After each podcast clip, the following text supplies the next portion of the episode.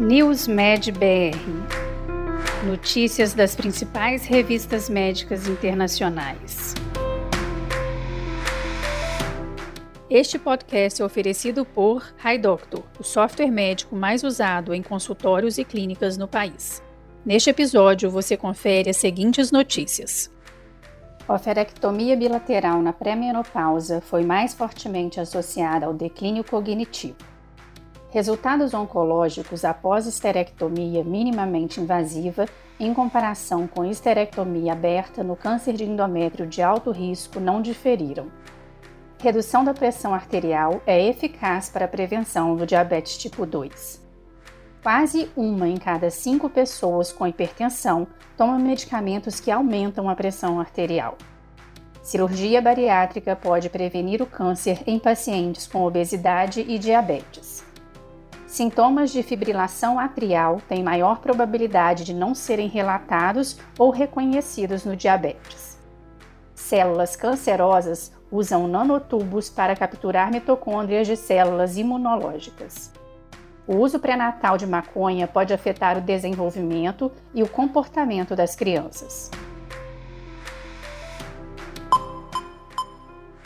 Oferectomia bilateral na pré-menopausa foi mais fortemente associada ao declínio cognitivo. Uma nova pesquisa fornece evidências adicionais de que a oferectomia bilateral antes da menopausa aumenta o risco de declínio cognitivo. Em um estudo de caso controle retrospectivo de 2.732 mulheres com idades entre 50 e 89 anos, a oferectomia bilateral antes da menopausa e dos 46 anos de idade foi associada com aumento do risco de comprometimento cognitivo leve após ajuste para fatores incluindo idade, educação e genótipo APOE, relataram os pesquisadores. No estudo publicado no JAMA Network Open, a equipe também observou que a oferectomia bilateral na pré-menopausa antes dos 46 anos, estava associada a score Z de cognição global, score Z de atenção e domínio executivo e pontuações do mini exame do estado mental diminuídos, em comparação com a não realização de oferectomia bilateral. Assim, foi demonstrado que as mulheres que se submeteram à oferectomia bilateral antes da menopausa aumentaram as chances de comprometimento cognitivo leve e pioraram o desempenho em testes cognitivos cerca de 30 anos depois. Resultados oncológicos após esterectomia minimamente invasiva em comparação com a esterectomia aberta no câncer de endométrio de alto risco não diferiram. Estudo publicado no periódico Obstetrics and Gynecology teve como objetivo comparar a sobrevida livre de doença entre a cirurgia minimamente invasiva e a cirurgia aberta em pacientes com câncer de endométrio de alto risco.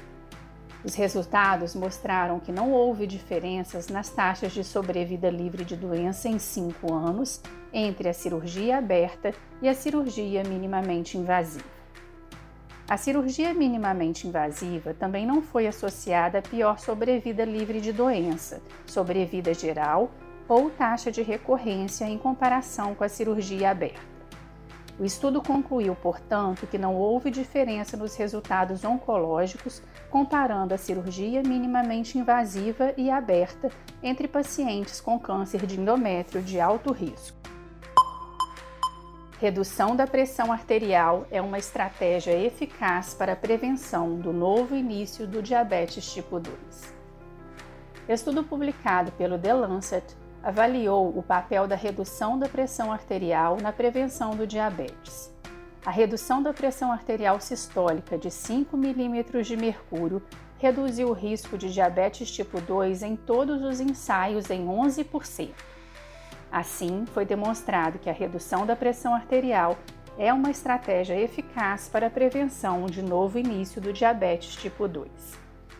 As intervenções farmacológicas estabelecidas, no entanto, têm efeitos qualitativa e quantitativamente diferentes sobre o diabetes, provavelmente devido aos seus diferentes efeitos fora do alvo, com inibidores da enzima conversora da angiotensina e bloqueadores dos receptores da angiotensina 2, tendo os resultados mais favoráveis. Essa evidência apoia a indicação de classes selecionadas de medicamentos antihipertensivos para a prevenção do diabetes, o que poderia refinar ainda mais a escolha do medicamento de acordo com o risco clínico de diabetes do indivíduo. Quase uma em cada cinco pessoas com hipertensão toma medicamentos que aumentam a pressão arterial. Muitos pacientes hipertensos podem estar inadvertidamente tomando medicamentos que aumentam a pressão arterial. A prevalência desse uso de medicamentos foi de 14,9% em geral, atingindo 18,5% dos adultos com hipertensão, de acordo com um artigo publicado no JAMA Internal Medicine. Os medicamentos que aumentam a pressão arterial mais comuns tomados pelos participantes do estudo foram antidepressivos, 8,7%, medicamentos anti-inflamatórios não esteroides, 6,5%, esteroides, 1,9% e estrogênios, 1,7%. O uso desses medicamentos tem sido associado ao maior uso de antihipertensivos em pessoas com hipertensão controlada e não controlada. Os adultos que não tomavam antihipertensivos concomitantemente eram mais propensos a ter hipertensão não controlada se estivessem tomando esses medicamentos.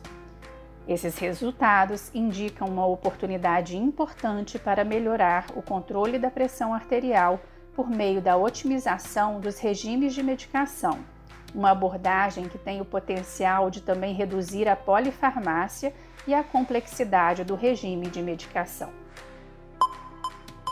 Cirurgia bariátrica pode prevenir o câncer em pacientes com obesidade e diabetes.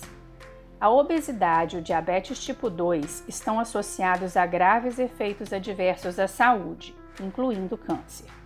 Embora a cirurgia bariátrica tenha demonstrado reduzir o risco de câncer em pacientes com obesidade, o efeito da cirurgia bariátrica no risco de câncer em pacientes com obesidade e diabetes é menos estudado. Neste estudo publicado na revista Diabetes Care, portanto, pesquisadores examinaram a incidência de câncer em longo prazo após a cirurgia bariátrica e os cuidados usuais em pacientes com obesidade e diabetes. Durante o acompanhamento, a taxa de incidência de câncer pela primeira vez foi de 9,1 por mil pessoas ano em pacientes com obesidade e diabetes tratados com cirurgia bariátrica e 14,1 por mil pessoas ano em pacientes tratados com os cuidados habituais para obesidade. Os resultados sugerem que a cirurgia bariátrica previne o câncer em pacientes com obesidade e diabetes e que a remissão durável do diabetes está associada à redução do risco de câncer.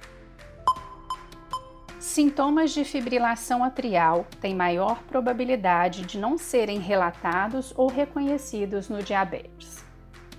Uma análise recente de dados do estudo Swiss AF descobriu que pacientes com diabetes tinham cerca de 26% menos probabilidade de notar sintomas de fibrilação atrial mas tinham pior qualidade de vida e mais probabilidade de ter mais comorbidades do que pacientes sem diabetes.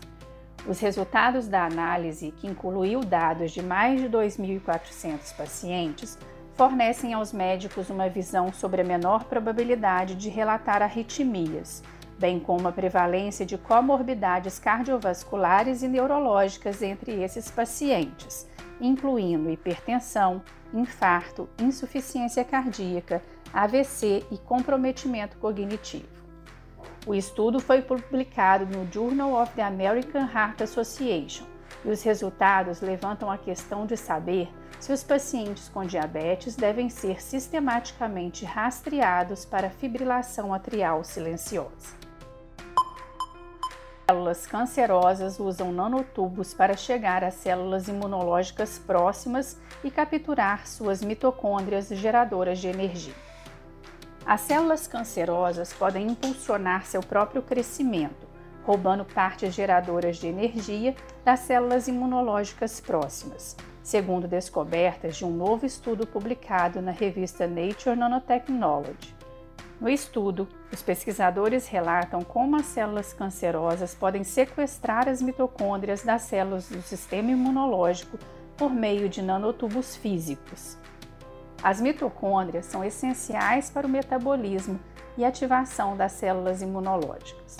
Foi demonstrado que a transferência mediada por nanotubos de mitocôndrias de células imunes para células cancerosas fortalece metabolicamente as células cancerosas e esgota as células imunes. A inibição da maquinaria de montagem de nanotubos reduziu significativamente a transferência mitocondrial e evitou o esgotamento das células imunológicas. Assim, o sequestro mitocondrial mediado por nanotubos pode surgir como um novo alvo para o desenvolvimento de agentes de imunoterapia de próxima geração para o câncer. O uso pré-natal de maconha pode afetar o desenvolvimento e o comportamento das crianças, através da supressão das redes de genes imunológicos na placenta e do aumento dos fenótipos de ansiedade.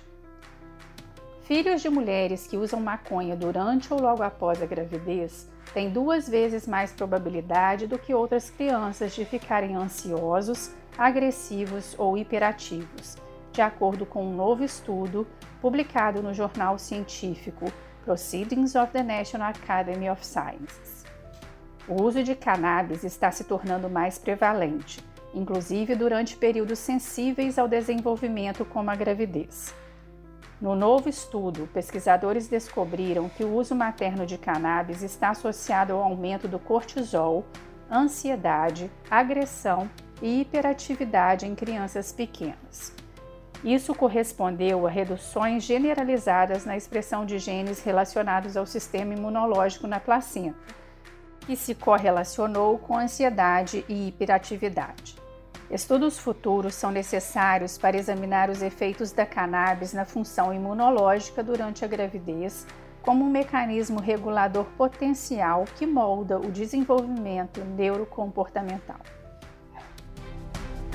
Você ouviu mais um podcast News Med BR, te atualizando sobre as principais publicações da área de saúde. Continue se formando em nosso site news.med.br. Até a próxima. Este podcast foi oferecido por HiDoctor, o software médico mais usado em consultórios e clínicas no país.